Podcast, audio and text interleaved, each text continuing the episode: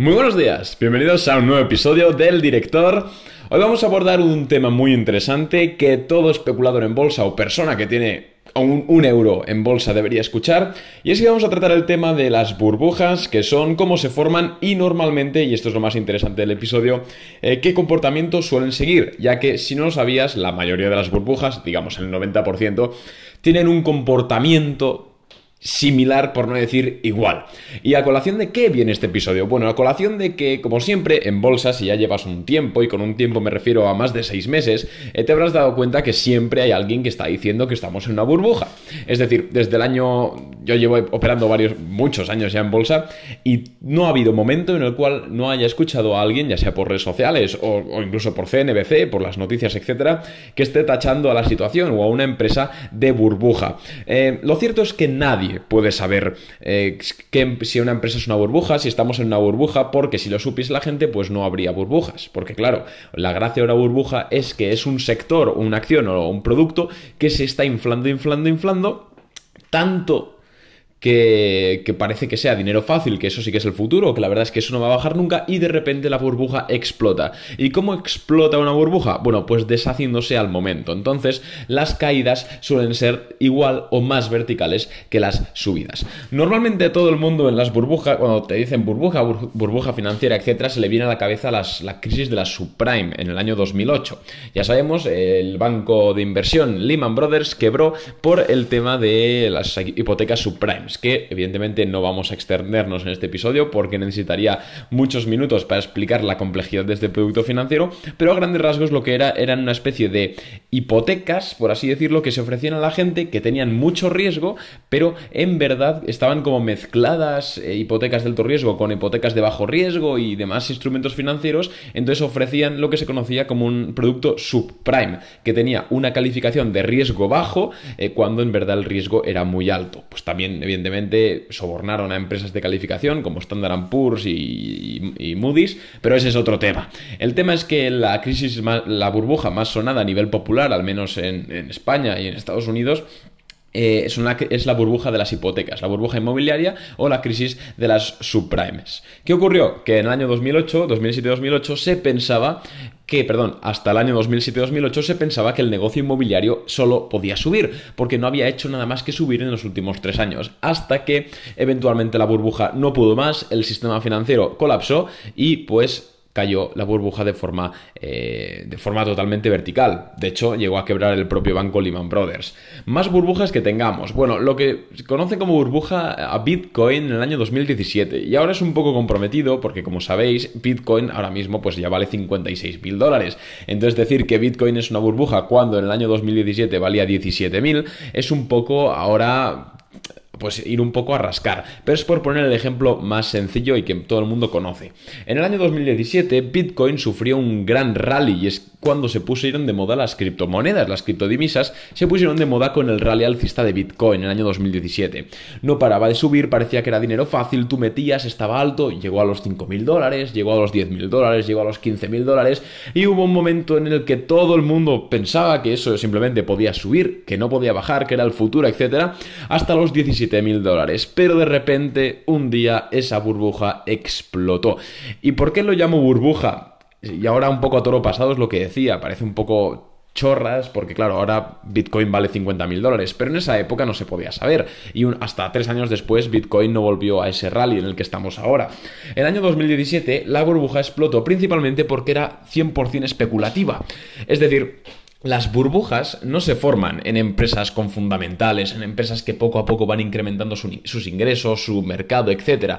Eh, por ejemplo, las tecnológicas, nivel Amazon, no es una burbuja. ¿Por qué? Porque Amazon, bueno, Amazon quizás es un ejemplo no muy bueno. Vamos a poner PayPal, que cotiza per 30.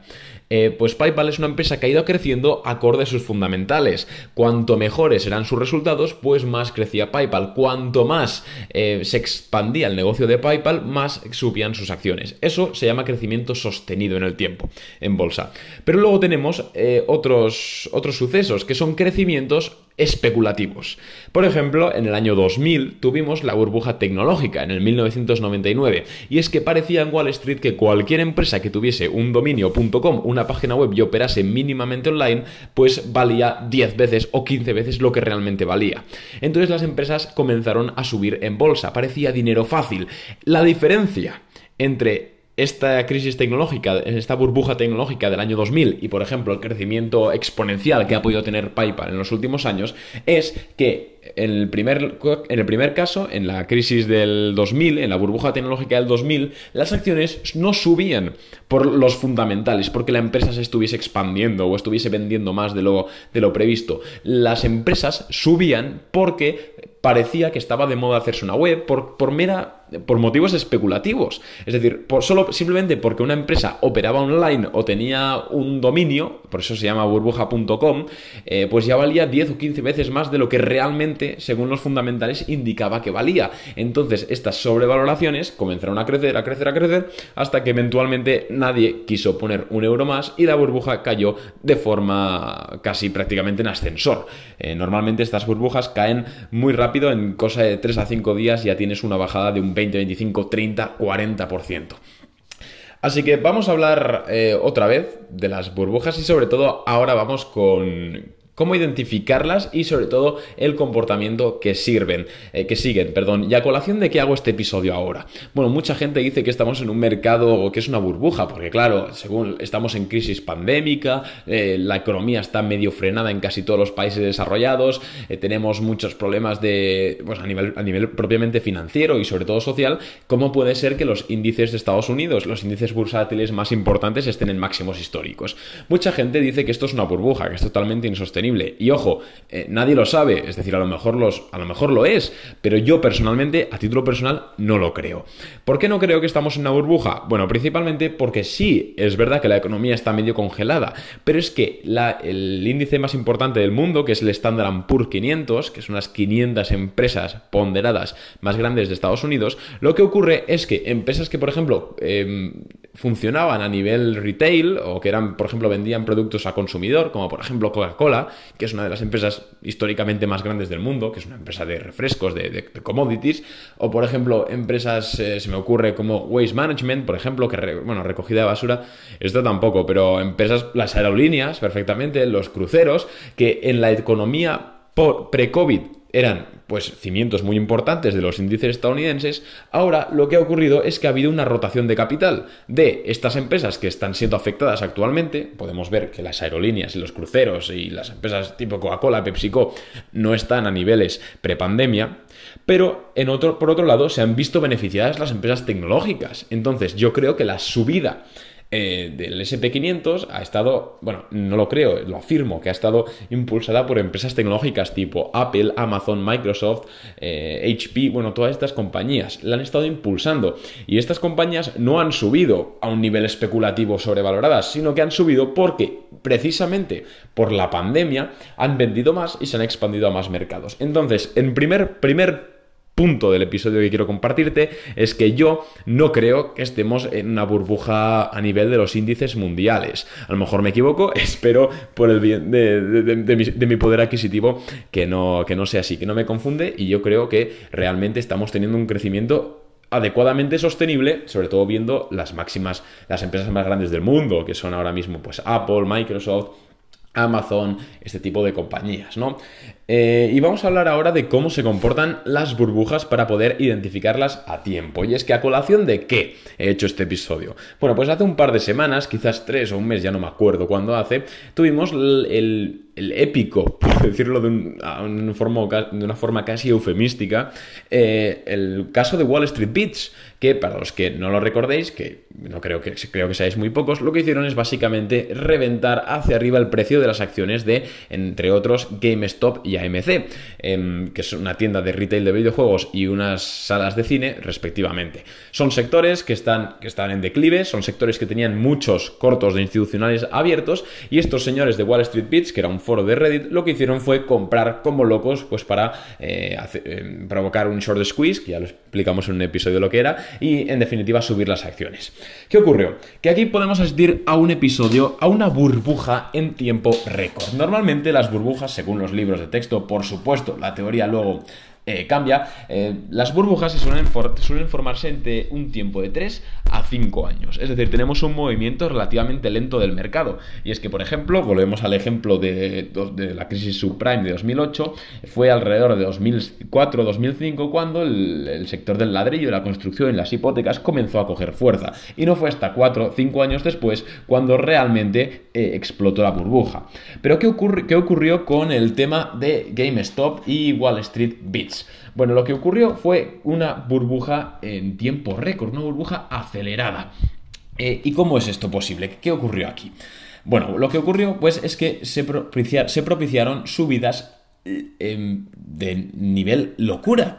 ¿Por qué? Pues porque es una empresa, GameStop, vamos a poner el ejemplo de GameStop, que es una empresa, un sector que está en declive, un sector que, pues tiendas físicas de videojuegos, eh, sumando que ya no están de moda, eh, porque ahora online se puede hacer todo, y además sumando el tema COVID, pues eh, es un sector claramente en declive.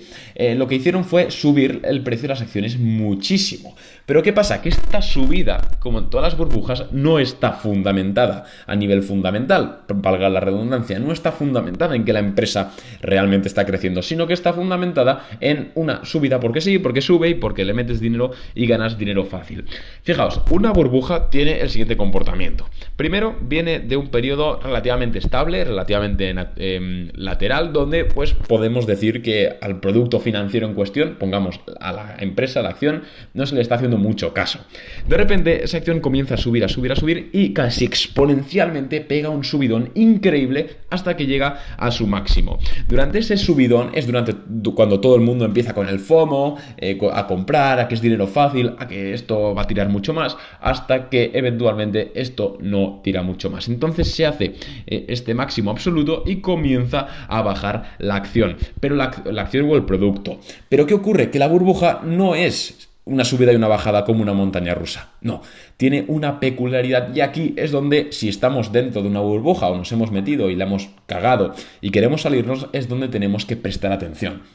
Cuando una burbuja comienza a bajar, a iniciar su bajada después de máximos, normalmente realiza algo que se llama como el, el rebote del gato muerto en bolsa.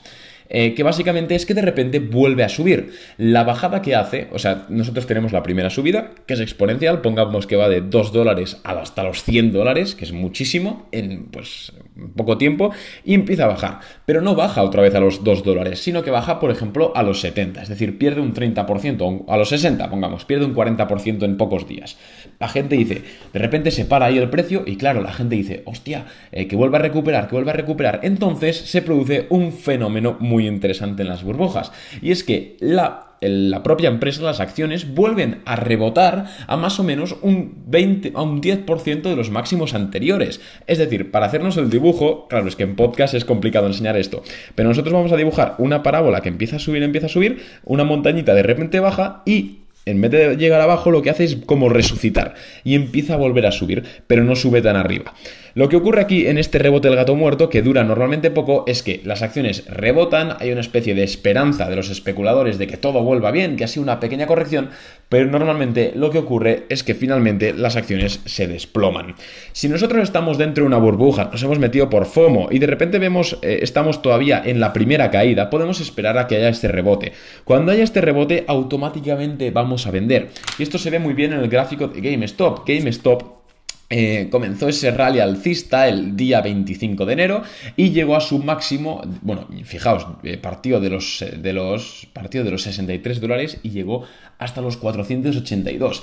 Luego la acción bajó, bajó, bajó hasta, en una vela enorme, hasta los 127 dólares. Pero de repente, la acción, cuando todo el mundo se pensaba que la burbuja ya estaba, que estaba acabado, la, la acción rebotó un 252%. Aquí empezó la gente. Esto sigue, vayan hold, vamos todos a comprar más.